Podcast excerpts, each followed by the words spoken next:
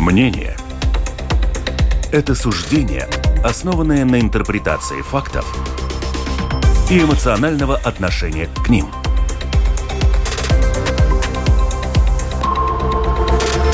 Открытый разговор – Приветствую всех радиослушателей на волнах Латвийского радио 4. Четверг у нас открытый разговор и прямой эфир. И сегодня у нас также видеоэфир, который вы сможете посмотреть в сети YouTube. Образование – это наша главная сегодня тема. Я бы сказала, даже она горячая, да? Она стала такая, знаете, не дотронуться, очень горячая. Педагоги у нас бастуют, денег на образование у нас не хватает. Премьер недоволен тем, что школьная сеть, она как будто бы неупорядочена, и он постоянно об этом напоминает. Качество подготовки школьников, насколько я так понимаю, страдает. И э, каких студентов вузы сегодня получают после школы. Об этом мы в основном будем говорить. Но, конечно, не только об этом. У нас очень-очень много вопросов. Представлю своих гостей. Ректор Латвийского университета Индрикес Мужникс. Приветствую вас. И ректор Высшей школы экономики и культуры, ассоциированный профессор, доктор экономических наук Оксана Лентюшенкова. Приветствую вас. Добрый день. 25 лет всегодня этому, этой высшей школе экономики и культуры. Сегодня праздник, э, поэтому Оксана уйдет немножко пораньше, эм, ну, не, не, до окончания программы. Две новости. Я прошу вас прокомментировать те, которые, скажем, очень горячие, и потом уже приступим к нашей повестке дня. Первое. 16 апреля была новость, что вузы отчисляют студентов за недостаточное знание латышского языка. И в латвийских, э, говорится о том, что в латвийских высших э, школах уровень знания госязыка у студентов зачастую недостаточен для освоения программ. Вот, например, Рижский университет имени Страдания отчислил пятерых студентов. А что касается, вот, например, Латвийского университета, то профессор факультета психологии и искусства, ведущий научный сотрудник э, Института латышского языка Анна Вулан рассказала, что все-таки э, есть студенты, которые отлично владеют латышским, но для других недостаточный уровень владения языком тормозит выполнение различных теоретических теоретических и практических работ. Э, господин Мужникс, насколько эта проблема актуальна вообще? Отчисление именно из-за недостаточного владения языком?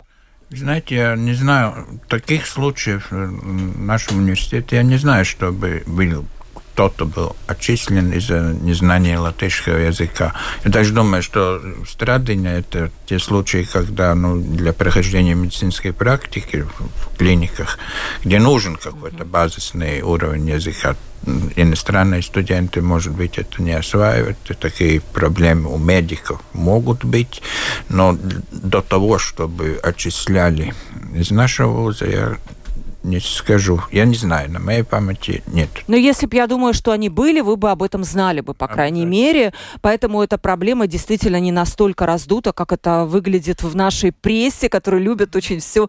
Всегда так любят. Вот, вы, вы согласны со мной. Оксана, как у вас э, ваши ученики, ваши студенты, наверное, так правильно сказать, как они, у них уровень знаний языка достаточно для того, чтобы учиться в ВУЗе? И если есть какие-то проблемы, что вы делаете тогда?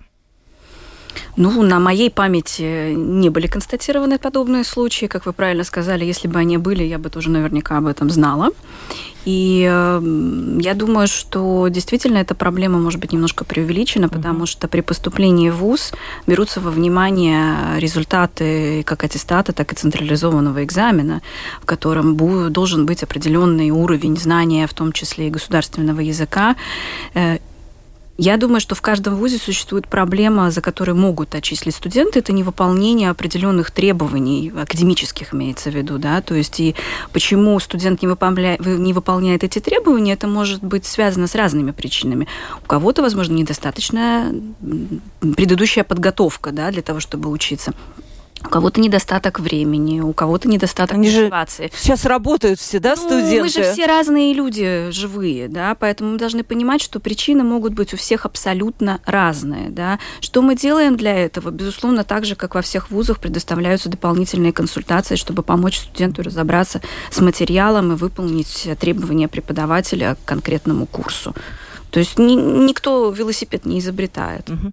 Еще одна та вот тоже горячая тема, которая сильно обсуждалась. Эм, за последние пять лет Латвийский университет отчислил за плагиат 44 студента и вынес предупреждение 79. Эта проблема актуальная вообще? Становится ли она актуальной с каждым годом? Потому что, ну, конечно, интернет, все доступно, все умеют им пользоваться. И вот, пожалуйста, в мое время такого не было.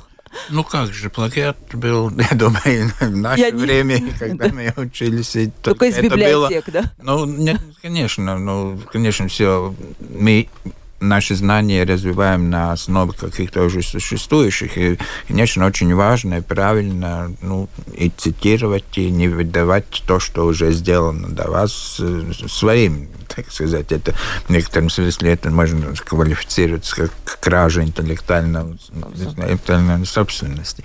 Ну, а теперь это, конечно, очень четко контролируется специальными программами, которые даже ну, на английском это вообще нет никаких проблем там проверить против всего базиса данных мира. На латышском немножко труднее, но мы на этом работаем. И это каждый студент перед тем, как его работа проверяется, уже оценивается там для защиты, либо бакалаврская, либо докторская, любая работа, она проходит э, такой программа про, проверяет, сканирует, нет ли там мест плагиата. Конечно, может быть, места, э, ну, скажем, по методике, где что-то переписано. Это потом оценивается. Эта программа не выносит, конечно, там сужение, но в любом случае такая такой скрининг проводится.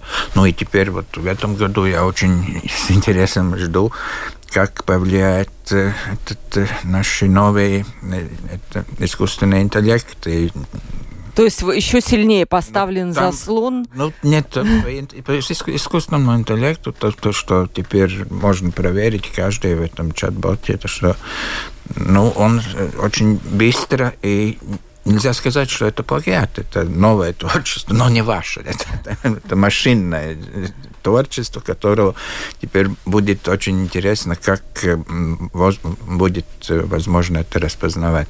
Да, у вас есть такая проблема? Она. Безусловно. Тоже, у вас тоже, вот э, Латвийский университет, он может позволить себе вот эти искусственные интеллекты закупать. Наверняка у Тилды, да, что-то вы закупаете. Нет, нет, нет. А... Теперь искусственно это пользуется, знаете, есть свободно доступные, есть типа платежные программы, это все. Вы это тоже проверяете? Конечно. У вас есть эта проблема? Конечно. Что вы ну, делаете мы с такими? пока, э, ну, скажем так, я так же, как э, профессор, тоже думаю о том, как будет в этом году, именно вот с этим чат GDP, да, и, соответственно, буквально несколько недель назад мы дискутировали на эту тему у себя в ВУЗе, то есть что мы будем с этим делать, да, запрещать, не запрещать. Ну, я как раз-таки сторонник того, чтобы ничего не запрещать, а искать решение о том, как мы можем работать в этих новых условиях, да, то есть мы должны понимать, что мы никуда не денемся от искусственного интеллекта. Запрещать эти решения было бы неправильно, поскольку они используются на рынке труда. То есть мы должны придумать решение, как э, работать с этими новыми технологиями. Точно так же проверяем все работы на плагиат, да, в системах антиплагиатных, а, рассматриваем, а, что там совпадает с какими-то другими исследованиями. Как профессор сказал, что а, это не приговор, когда что-то констатировано, то есть нужно понять, что именно совпадает. Потому что очень часто, например, когда описывают методологию исследования, ну, там очень сложно подобрать совершенно другие слова. Обычно это одни и те же методы, очень похожие, да, поэтому может, возможно некое совпадение. Если идет некий аналитический аналитический обзор, то же самое. Проверяем, контролируем. Но на самом деле то, что мы стараемся делать в своем ВУЗе, мы стараемся объяснять студентам о том, то, что если вы пришли учиться, то вы должны немножко понимать, что вы это делаете для себя. И э, пытаться выработать у них мотивацию о том, что является честным поступком, что является нечестным поступком, между думать об этике. Угу. Мне кажется, это единственный способ, когда мы можем добиться позитивных результатов Э, именно в честности разработки работы и проведения исследований. Да, спасибо. Теперь перейдем к нашей повестке дня. Напомню, телефон WhatsApp 28040424. И вот уже приходят нам вопросы, и вы можете их задать нашим уважаемым гостям. Теперь к нашей повестке дня. Вчера у меня на передаче было два предпринимателя из сферы информационных технологий, электроники и электротехники. Это те самые работодатели, для которых вы, уважаемые гости, готовите будущих работников. И на мой вопрос, э, вот каковы претензии к вузам? Что за работников они вам дают? Хороших, плохих? Они сказали, что к вузам у них сегодня претензий как раз нет. Все проблемы начинаются в школе. Это плохое обучение, слабые школьники и многое другое. И вот тогда вопрос, что за студенты попадают к вам после школ? Как вы бы оценили их качество, господин Лужникс? Ну, я бы сказал, что очень разные. Ну, можно сказать, что сказать, дисперсия уровня знаний возрастает со временем.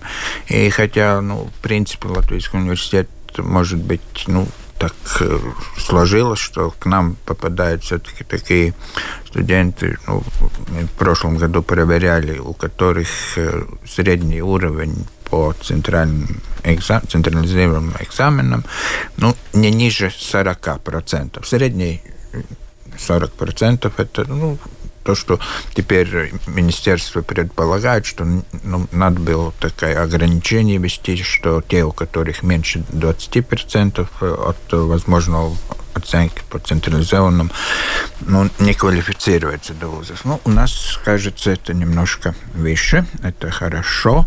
У нас основная масса э, абсолвентов из можно сказать, гимназии центральной, mm-hmm. ну, здесь рижских, но и среди них есть очень блестящие студенты, которых, значит, задача вуза просто не испортить их, а дать возможность им развиваться, потому как э, действительно они уже олимпиадах участвовали, международных, э, очень хорошим успехом, и медалисты всякие там.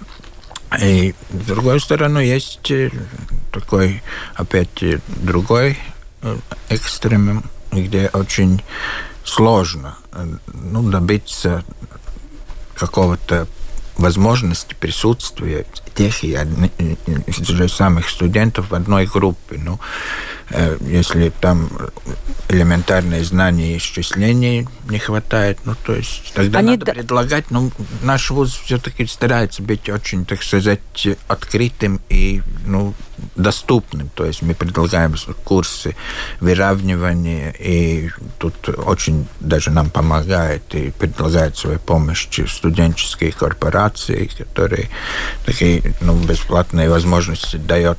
Ну, тут, тут надо работать, и, к сожалению, ну, это но из системы обучения в школе теперь очень гетерогенная результат дает. Э, сколько студентов доходит до конца? Есть ли такая цифра? Ну, там, знаете, этот, э, как это называется? Отсев. Отсев, отсев, отберумс. Yeah. Ну, так как мы это считаем, сколько вот в год поступает и сколько там через 3 или 5 лет заканчивает, у нас отсев 18% в среднем. Но это очень отличается по программам. Угу. А по целом по вузам нет, а вот в целом, да, по вузам, по, да. По, по, по где-то побольше, да, но это небольшой по, показатель. Ну, я думаю, что это в пределах, ну, знаете, если бы было более селективность при вступлении, там таких вузах, где такая, ну, примерно так, как самых ведущих, там, Кембридж или Оксфорд, там считается 10%, это уже, так сказать, очень, ну, сомнительно, но у них-то то есть конкурс при поступлении намного выше, чем у нас. Ну, мы все-таки mm-hmm. стараемся быть действительно национальным вузом. Конечно, мы делаем, так сказать, упор на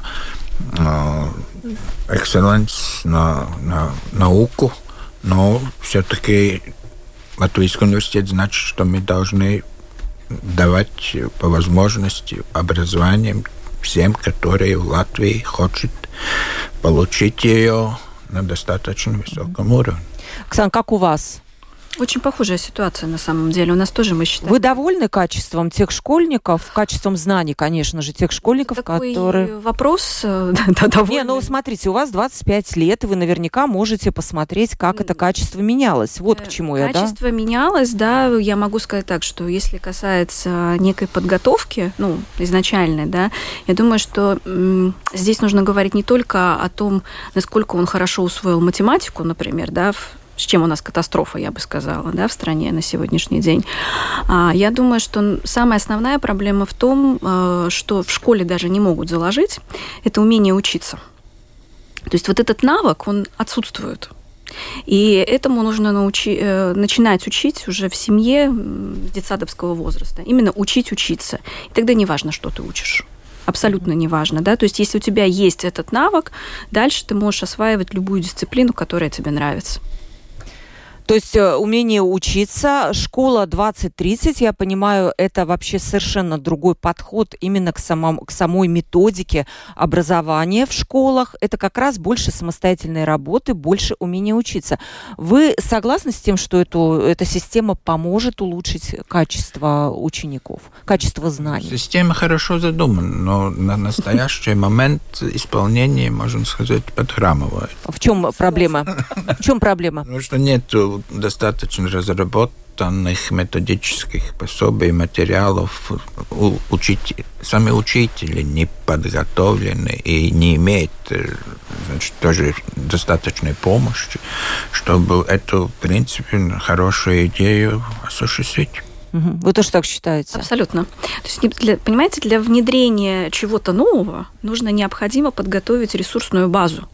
Да, то есть в данном случае мы говорим об учителях, которые будут способны учить по новой методике. Да. Это не происходит вот так. Да. Здесь нужно действительно подготовить учителей, как работать, с какими материалами работать. Да. То есть даже материалы необходимы, которые учителя могли бы использовать э, в преподавании. То есть какие задания, как объяснить, как оценить знания студентов – ну, что не студентов, в данном случае учеников, да, что есть, э, когда они выполнили эти задания. Это не так просто, как кажется, но идея очень хорошая, но реализация абсолютно точно прихрамывает. Тут мне кажется, что сейчас вот, да, вот эти все хорошие идеи, они как бы упираются во все эти забастовки учителей. Вот напомню, что в понедельник начнется забастовка педагогов.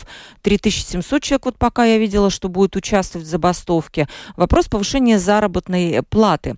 А, господин а, Мужник, насколько, как вам кажется, низкие заработные платы учителей увязаны с качеством образования в школе? Я думаю, что тут может быть скорее всего это не слаженность всей системы и как-то несоответствие э, рабочего, рабочей нагрузки с, э, и требованиям, которые не только сама школа, но и родители ставят перед учителями. И тем, как, ну, то есть зарплата нормальная, но ну, слишком высокая нагрузка, так нагрузка, получается? Я думаю, очень, ну, если извините, ну что нормально, если говорим там о повышении до 9, 900 евро за ставку, но это же не, не назовешь нормально. Все-таки мой вопрос состоял в том, насколько вот эти зарплаты связаны с качеством. То есть, условно говоря, ну совсем уж по-простому э, учитель получает такую зарплату, у него нет мотивации там-то как-то пытаться там от души вот это вот вкладывать свою душу в обучение школьника. Понимаете, на одном энтузиазме-то далеко не уедешь, извините за такую формулировку. А учителя тоже люди, им тоже хочется удовлетворить некие потребности, которые есть у всех у нас, да, поэтому, но мне кажется, что помимо зарплаты еще очень важный аспект – это некие административные барьеры, которые существуют, да, в том числе бюрократия, да, которая существует, там, в том числе в заполнении различных формуляров и всего и всего прочего. Я понимаю, что она нужна, абсолютно точно. Есть вещи, которые нужны. Но мне кажется, что необходимо иногда подумать о балансе да, то есть до, какой, до какого предела нам нужны вот эти все бумаги, которые мы просим, чтобы они тоже, например, заполняли, да, то есть нужно смотреть на этот вопрос системно. Одно только повышение зарплаты не решит проблемы. Да, оно привлечет, возможно, более э, качественные кадры или дополнительные кадры в школу. Абсолютно точно, да. Но это не единственная причина почему у нас не хватает учителей. Да, и еще премьер вчера тоже сказал, что вот мы сейчас разберемся с зарплатами и возьмемся за школьную сеть. И вот наши бизнесмены вчера тоже сказали, что малые школы не нужны, нужны крупные, и только там якобы можно дать вот это качественное образование. Но с другой стороны, вот вопрос тоже вашим гостям, моим гостям, насколько вот малые школы, если мы их уберем, не угрожает ли это вообще там вымиранием регионов, где школа это, ну, какой-то, наверное, это центр, вокруг которого эти жители живут, и дети тоже ходят в школу, Мужникс. Вообще не вопрос ли это национальной безопасности даже? Ну, отчасти, отчасти, но понимаете тоже, что ну, мы не можем... Это надо говорить об уровнях этих школ. Ну, скажем, детский сад, это, конечно, лучше всего, если он в пределах там 10 минут ну, да. прогулки, да. Э, начальная школа, ну, очевидно, тоже должна быть досягаема, и особенно там, где действительно эти районы менее, менее ну, так сказать, густо населенные, а вуз, ну, извините, не может быть в каждой волости свой. Ну, тут опять-таки нажмет. Вуз-то, конечно, а именно школы, где... Вот а проход... средняя школа, ну, я думаю, что, ну, хорошо, ну, средняя школа, ну, то есть средняя школа, гимназия, это уровень, который, ну, к сожалению, мы должны уже тогда считаться, что части учащиеся могут жить и в общежитиях или интернатах, как это. Ну, то есть фактически мы к этому идем. Вы согласны, Оксана? Очень сложный философский вопрос, но мне да. кажется, что начальное действительно основное образование, да, то есть мне кажется, что это нужно обеспечивать в регионах, иначе действительно регионы вымрут. Это необходимо. Возможно, как-то нужно оптимизировать сеть, но тогда все равно нужно думать о доступности образования, потому, потому что, ну, если мы не обеспечиваем доступность образования, ну, это все-таки одна из государственных функций основных. Одна из основных. То есть основное образование, если оно у нас считается обязательным, ну так тогда нужно сделать его доступным. Оно должно быть доступно. Да, но вот при... Доступность может быть, так сказать, по английскому принципу, где там, скажем, по нашим меркам, где-то да? с 6-7 класса дети отдаются нет, но есть на сегодняшний день есть, конечно, решение дистанционного образования, да, то ну, есть седьмого класса. Как, какой вариант? вариант тоже социализации. Да. Социализация, да, действительно, потому что во время пандемии мы видим, как переживали школьники. Ну, есть опыты разные, на самом деле. Вот у меня, например, есть очень разные опыты, когда э, дети, например, социализируются, например, спортсмены у них есть социализация, да, и для них удоб... Э, формат дистанционного обучения лучше, чем пропуск уроков, например, да. Э, то есть есть люди, есть дети, которым, э, которые тоже чем-то другим занимаются, у них есть вот эта сфера социализации, да, но дистанционная форма обучения по некоторым причинам для них более подходящая. Поэтому я говорю о том, что образование должно быть доступно. Если основное образование считается в Латвии обязательным, то его нужно обеспечивать.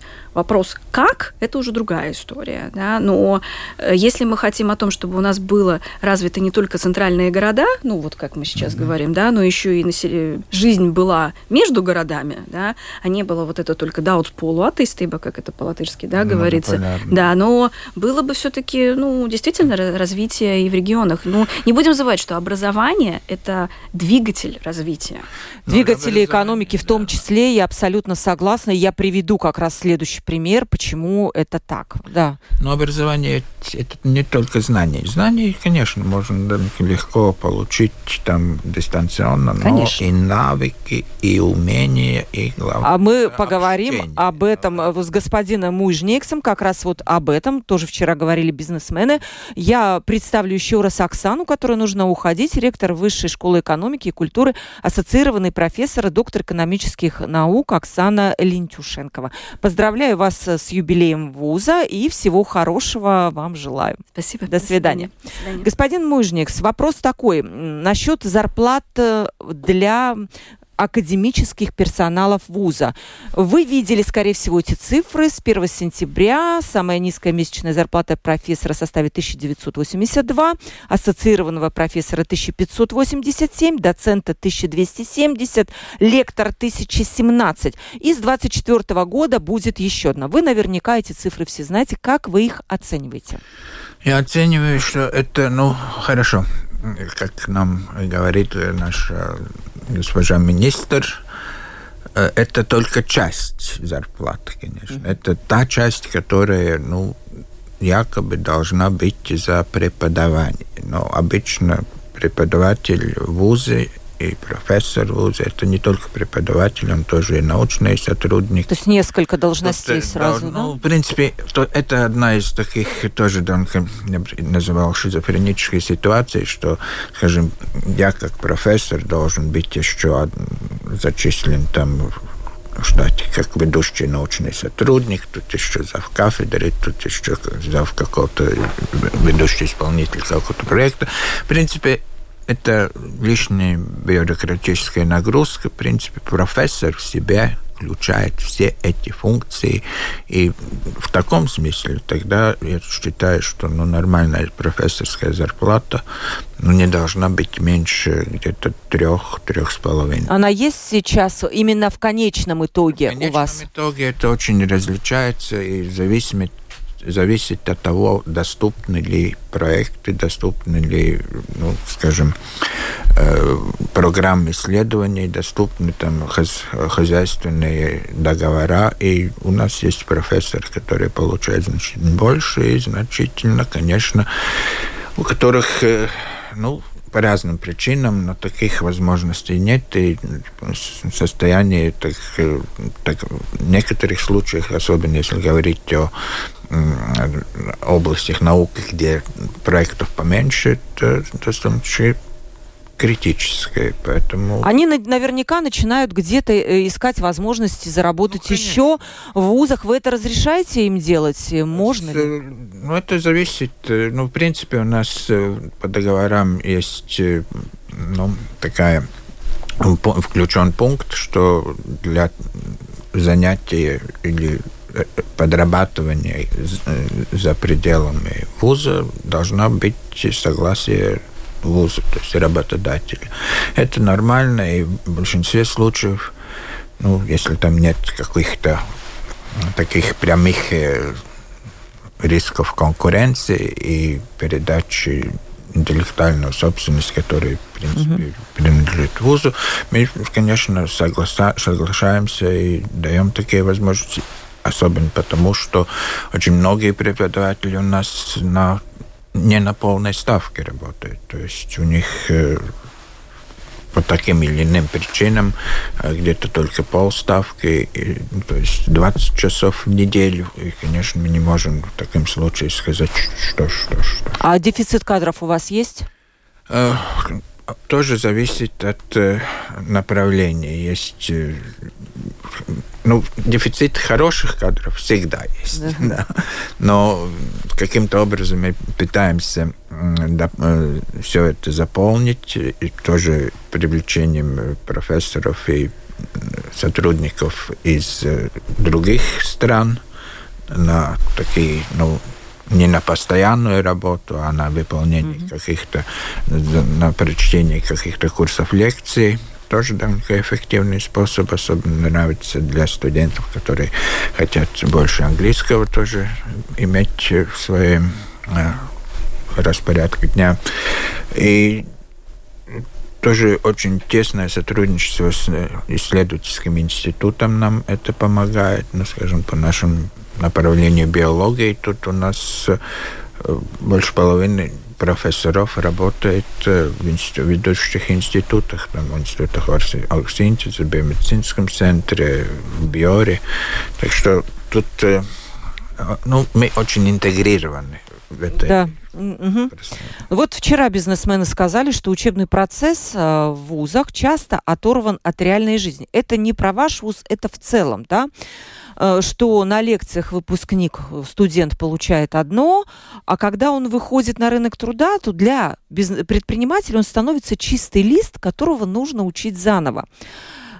Как вам кажется, все-таки надо ли интегрировать учебу в ВУЗе с уже конкретной работой практической? Это очень хорошо, если это удается именно по тому, по тому направлению, где вы собираетесь работать. И, ну, это, конечно, идеально, если это научная работа. Если, конечно, это чисто ну, механическая работа, э, это, конечно, помогает на первом, на первом уровне или на первом этапе развития, но, в конце концов, знаете, слишком узкая специализация уже вузы, что вы примерно, ну, например, придя на предприятие, будете знать, знать этот станок, знать вот, голубую кнопку нажать, красную остановить и, значит, продукт получить. А придет другой станок, с другими кнопками. И тут тогда уже вот это то есть, это то есть и сущность образования, дать этот базисные данные, как коллега сказал, э, ну, дать возможность или привить э, умение угу. адаптироваться, учиться. Потому что на всю жизнь все равно будут не Ну, у нас вообще все меняется. Я даже не знаю, как вы можете прогнозировать какие-то программы, если, ну вот, например, у Министерства экономики попросить какой-то прогноз, кого надо будет учить там через 10 лет, выпускать. Но ведь жизнь сильно меняется. Невозможно... Ну, Министерство экономики уже с 8, 2008 года дает, по-моему, каждый второй год э, прогноз за развитие рынка труда. Все время uh-huh. этим прогнозом у них получается, что, скажем, там гуманитарные и социальные науки совершенно не нужны. А если посмотреть на реалии, э, рынок труда, ну, скажем, теперь уже значит, прошло 15 лет после первого прогноза, но нет такого ну, перегиба, что да. социальные, там, скажем, э, бухгалтеры никому не нужны, а вот э, инженеры совершенно затребованы. Конечно, хороших специалистов всегда будет дефицит. Но если смотреть по уровню безработицы, тут э, примерно по всем этим направлениям ситуация примерно одинакова. И то, что очень хорошо видно, что высшее образование все-таки имеет большое преимущество по сравнению с э, более низким уровнем образования, где безработица намного больше. Ну, уж не говоря о том средней зарплаты, которые... Да, связь есть.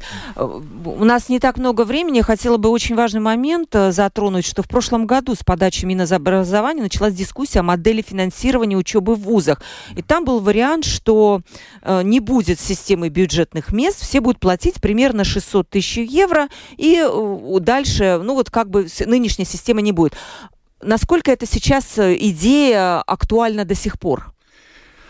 Как-то с, уже с сентября, октября больше никто об этом не дискутирует. Наверное, после выборов что-то поменялось, не знаю ли там. Но, в принципе, конечно, система должна быть пересмотрена, потому как ну, уровень финансирования бюджетного финансирования высшего образования.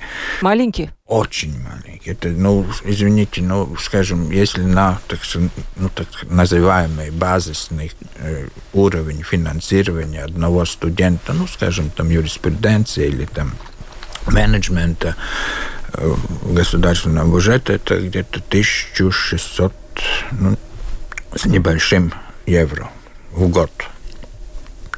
А сколько мы платим за ребенка в детском саду? 400-500 евро в месяц.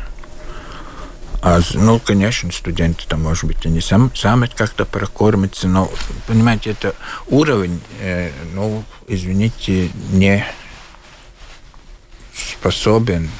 Тут вузам надо как-то действительно очень большую изобретательность э, показать, в том числе и привлекая научные проекты, в том числе угу. всякие возможные спонсорирования, хозяйственные исследования. Но за это особенно специалистов, которые, в общем-то, затребованы в рынке труда, хороших специалистов, подготовить ну, очень трудно. Скажем, мы все радуемся уровнем образования шведской школы экономики, ну или да, школы да. экономики, Риги, Стокгольм. Ну, они, так сказать, отчасти тоже аффилированы с университетом латвийским. Это, ну,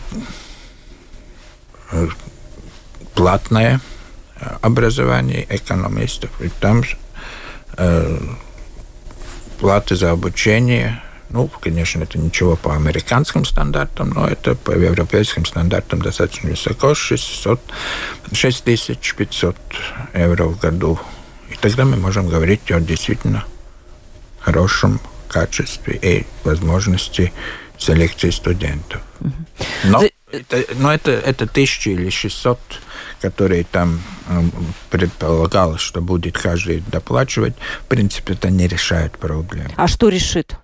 Решить... Э, Если государство говорит, вот денег столько-столько есть, и мы не готовы выделять больше, то что тогда? Ну, тогда остается отказаться от доступности высшего, высшего образования. Тогда. От бюджетных мест? Ну, то есть каждый просто платит сколько может, ну, берет кредиты? это была такая система. Да да, когда-то такая система существовала, ну, тогда, конечно, высшее образование было элитарным. Конечно, теперь, когда наша цель по европейским ну, стандартам где-то, что как минимум 40% от людей, которые, ну, этого соответствующего возраста должны иметь высшее образование, потому как это не сама цель. Это, как мы уже говорили, это и трудообеспечение, это доходы через налоги, это уровень и качество жизни в обществе в целом.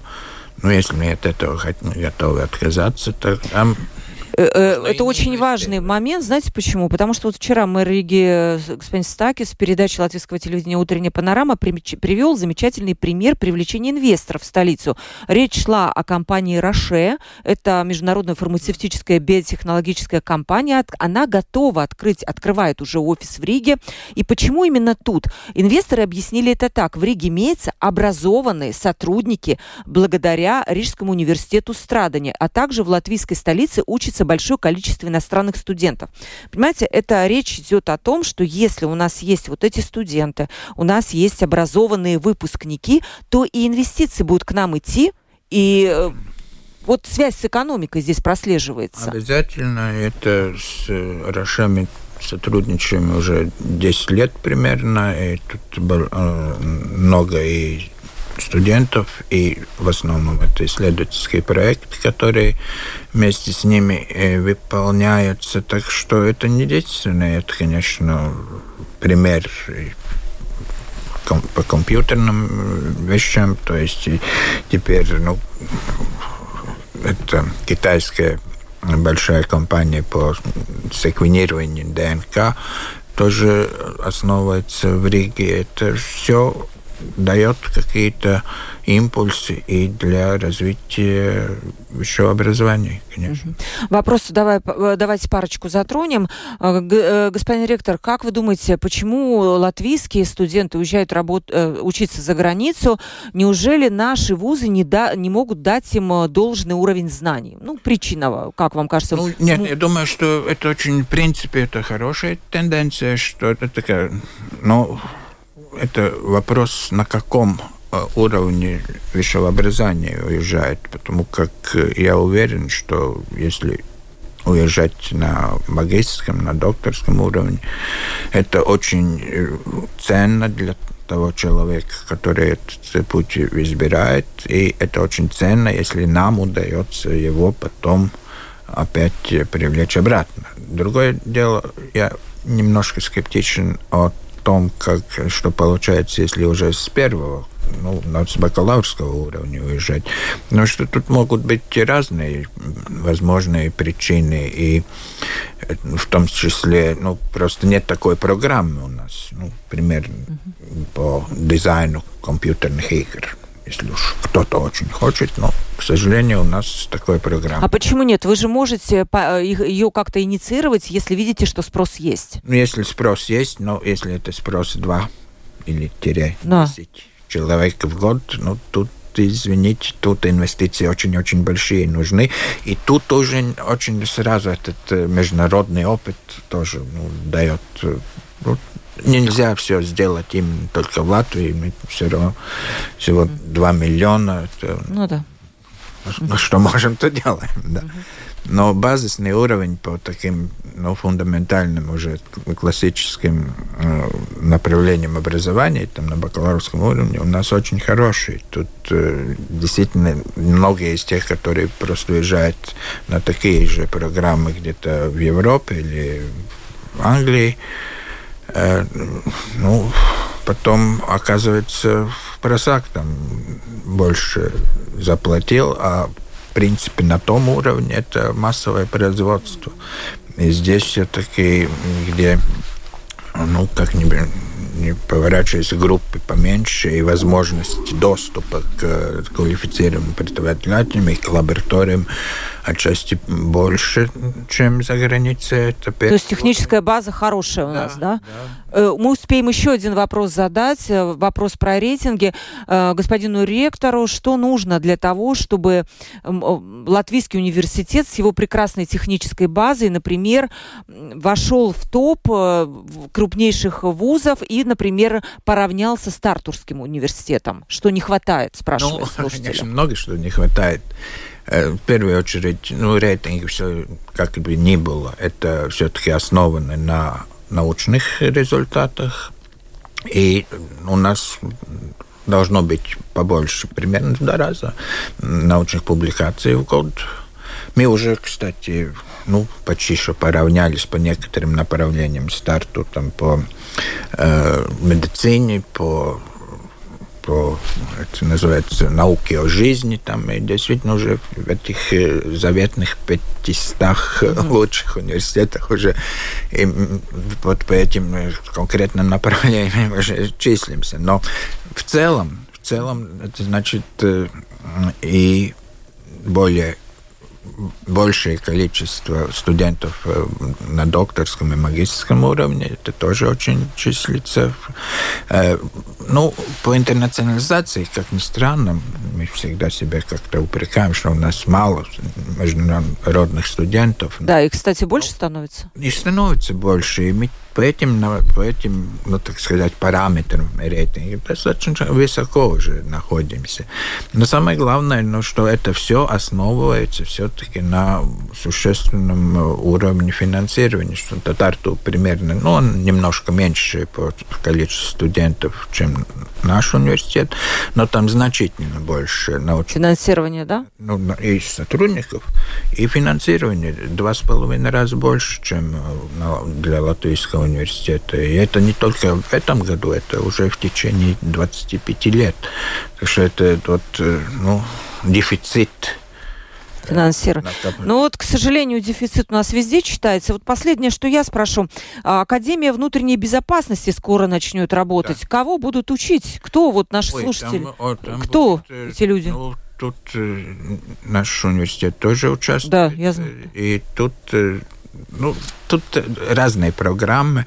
Например, там пред, как это называется, расследование до суда, если... Ну, То есть это юридическое направление? Это, это, в принципе, юридическое, но очень практическое направление. Юридическое, скажем, по этой программе будет э, набираться уже люди, которые закончили полицейские колледжи, mm-hmm. которые работают, ну, в этих э, в системе э, Э, Министерства внутренних дел.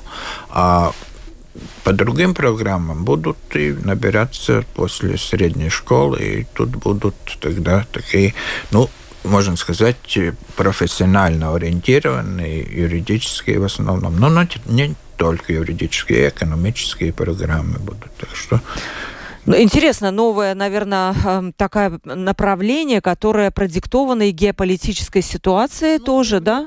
Ситуация, потому что качество расследования всегда тут э, якобы, ну, я не, не в курсе, конечно, в деталях, но говорят, что подхрамывает, особенно экономические преступления, там расследование трудности.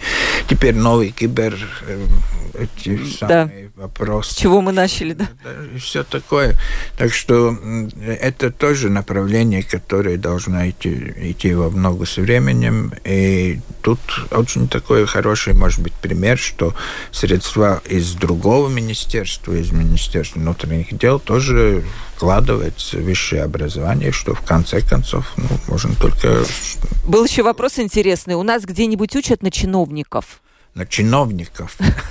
Кто-то хочет стать чиновником, в общем. Чиновники нет, но чиновники, извините, это вот то, что интересно, что университет любой э, из наших направлений может, если он так настроен, попытаться стать и философ, и историк, и, в конце концов, врач может, в конце концов, стать чиновником. То есть чиновником может быть любой. Но с достаточной подготовкой и тренировкой. Было, есть для этого такая школа государственной администрации, был еврофакультет, когда... Я про то же, да, есть же профессиональные да, какие-то, да. да. У нас это, сейчас... это такие курсы для подготовки уже если вы имеете какой-то базисный уровень, ну, так же, как Национальная академия э, обороны, она же тоже берет только те, которые уже что-то имеют, э, их готовят э, в офицера. Да? И также чиновник это тоже, в принципе, ответственно, и, и, к сожалению, не всегда это исполняется на практике, но должна быть ответственная и очень интересная, в принципе, работа.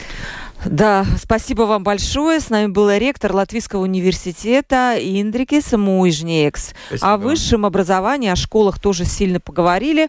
Поэтому я сейчас с господином э, ректором прощаюсь. Провела передачу Ольга Князева, э, продюсер выпуска Валентина Артеменко и оператор прямого эфира Яна Дреймана. Ну, завтра, пожалуйста, подключайтесь в 12.10, как всегда в это время.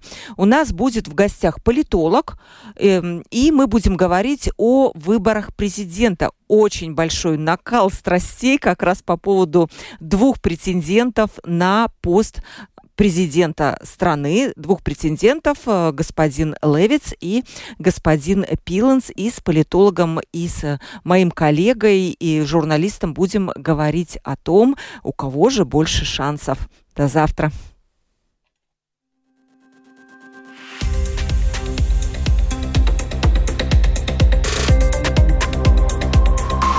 Открытый разговор. Площадка для обмена мнениями по самым важным темам с Ольгой Князевой на Латвийском радио 4.